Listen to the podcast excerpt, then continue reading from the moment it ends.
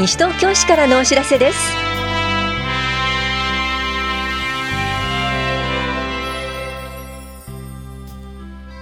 今日は高額介護合算療養費制度。退職時の国民年金への切り替え手続きなどについてお知らせします。インタビュールームお話は西東京市社会教育課の亀田直美さん。テーマは大好きです西東京。文化財が語る西東京市の物語です。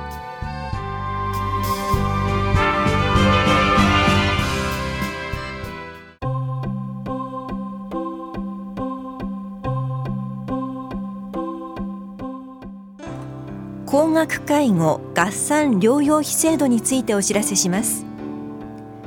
高額介護合算療養費とは8月から1年間の健康保険と介護保険の自己負担を合計し限度額を超えた場合にその超えた分をお戻しする制度です。健康保険と介護保険を両方利用している方の経済的負担の軽減を目的としています。なお後期高齢者医療制度や西東京市国民健康保険に加入している方で高額介護合算療養費に該当する場合にはこちらから申請書をお送りしています。西東京市国民健康保険に加入している方と後期高齢者医療制度に加入している方は棚視聴者保険年金課までお問い合わせください。その他の健康保険共済組合などに加入している方は保険証の発行元にお問い合わせください。また介護保険の自己負担額については大谷保健福祉総合センターの高齢者支援課までお問い合わせください。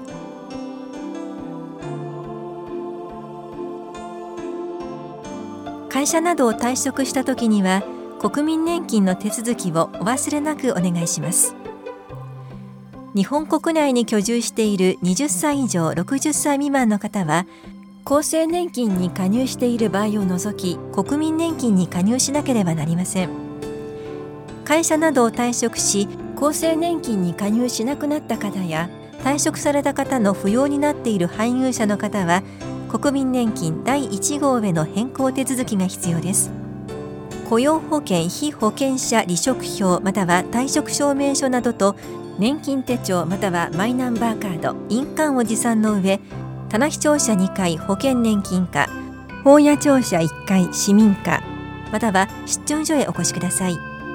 手続きが遅れると国民年金保険料の納付が遅れたり年金受給額が減少したり年金が請求できなくなったりします。加入手続きは忘れずに行ってください。お問い合わせは武蔵野年金事務所までどうぞ。保険年金課からのお知らせでした。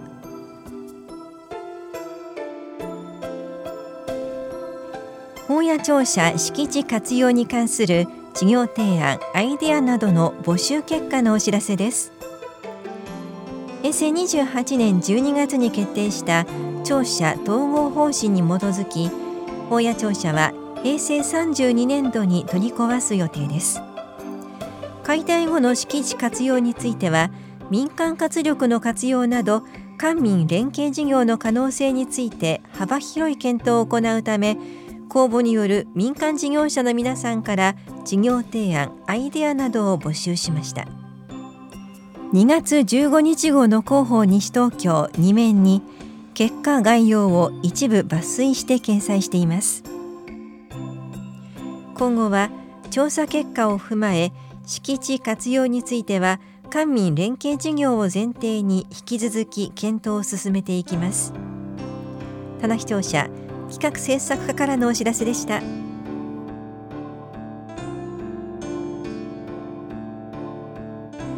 国の中退協制度活用事業者の皆さんへ市の掛け金補助制度申請のお知らせです。中小企業退職金共済制度中退協制度は中小企業で働く従業員のための国の退職金制度です。中退協制度は国の制度なので安全確実有利。掛け金は税法上全額損金必要経費として非課税。掛け金は口座振替で管理が簡単です。申し込み手続きは所定の申し込み用紙でお近くの金融機関で行ってください。お問い合わせは勤労者退職金共済機構中小企業退職金共済事業本部までどうぞ。ところで西東京市では中退協制度の掛け金の一部を補助しています。対象は西東京市内に事業所または事務所がある中小企業者で従業員の掛け金に対して加入時から36ヶ月を限度として1人につき1ヶ月500円または300円を補助します。去年1年間の共済掛け金についての申請は2月28日までに必要書類を提出してくださいお申し込み問い合わせは本屋庁舎産業振興課までどうぞ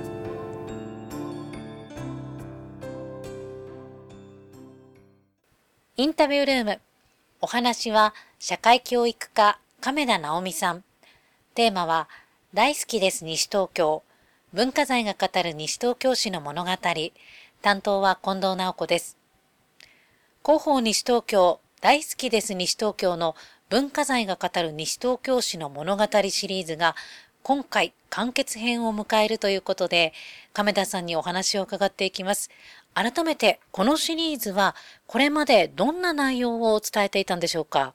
はい、えー、西東京市には市が指定している文化財が50あるんですけれども、はい、その一つ一つを語るっていうのもまた面白いんですが、それをですね、いくつか重ね合わせてストーリー化して皆さんに身近に知っていただきたい。そんなようなことで、えー、6つのテーマのお話をさせていただいてきました。はい、この6つのテーマなんですけれども、えー、平成28年3月に教育委員会が西東京市文化財保存活用計画というものを作りました。その中で6つのストーリーですね、物語を作りまして、それに関わる文化財っていうのを皆さんに、えー、知っていただく。そういった試みをしてみました。そのストーリーを語っています。6つのストーリーに関わる文化財。まあ今お話がありましたけれども、それは時代で言うと、どのあたりの時代のことが書かれてるんですか、はい、あのとてもいい質問していただいてありがたいんですけれどもこのストーリーは実は時代で切ってるわけではないんですね。はい、っていうのはこのストーリーはですね多分いろいろな要素それは文化財ですけれども文化財歴史文化を皆さんが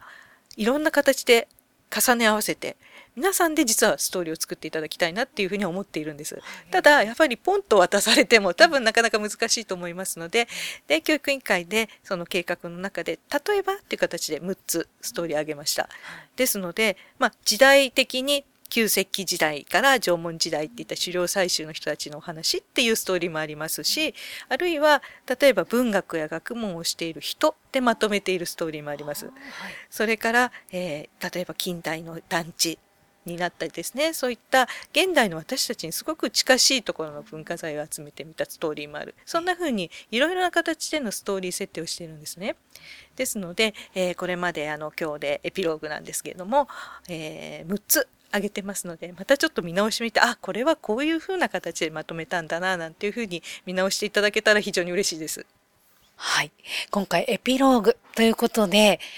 今回の内容はどういったものでしょうか？はい、えー、今までそういった文化財のお話をですね要素としていくつか例えば遺跡だったり例えば、えー、神社さんだったりそういったものをいろいろ書いてきたんですけれどもふと思ったらですね実は私どもが基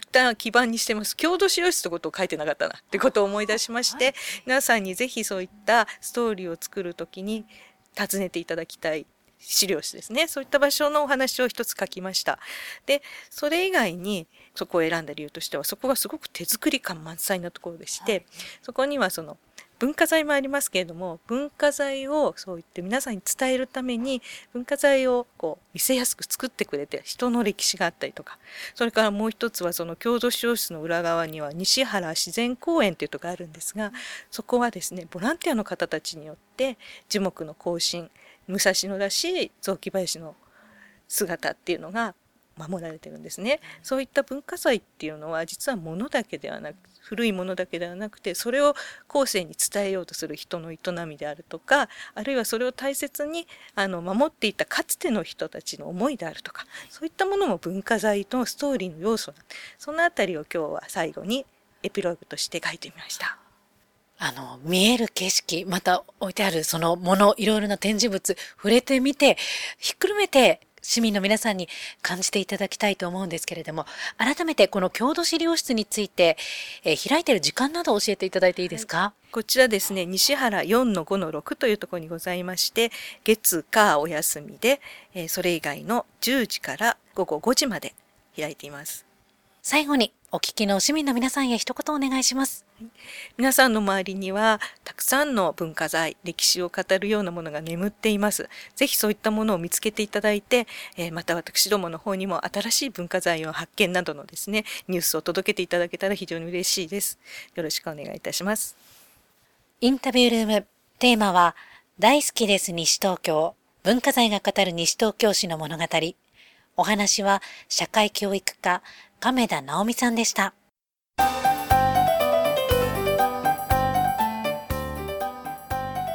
春先に引っ越しを考えており引っ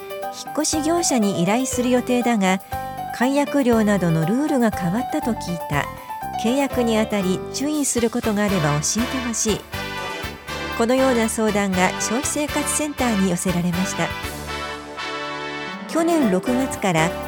越し契約のルールを定めた標準引越し運送約款が改正されています。見積もり後引っ越し当日の解約や延期は運賃の50%以内の手数料。前日は30%以内前々日は20%以内と改正され手数料が引き上げられました。荷物の受け取り日の3日前までに見積もりの変更の有無について事業者から確認があります。直前の解約などで手配済みの車両やドライバーが活用できない事態を抑制するためです。引っ越しの料金は荷物量や部屋数移動距離だけで単純に決まるものではありません。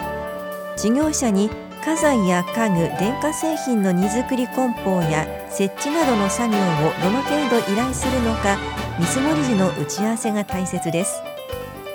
見積もりは無料で手付や打ち金は不要ですが段ボールなどを受け取って契約しない場合は段ボールの返送料負担を求められることがあります。また高価な美術品やパソコンなど電子機器は事前に申告することが求められています。引っ越し前と引っ越し後に壁や床に傷がないか荷物が残っていないか事業者と確認しましょう。荷物の破損や紛失について事業者の責任を問うには3ヶ月以内の申し出が必要です。消費者センターからのお知らせでした。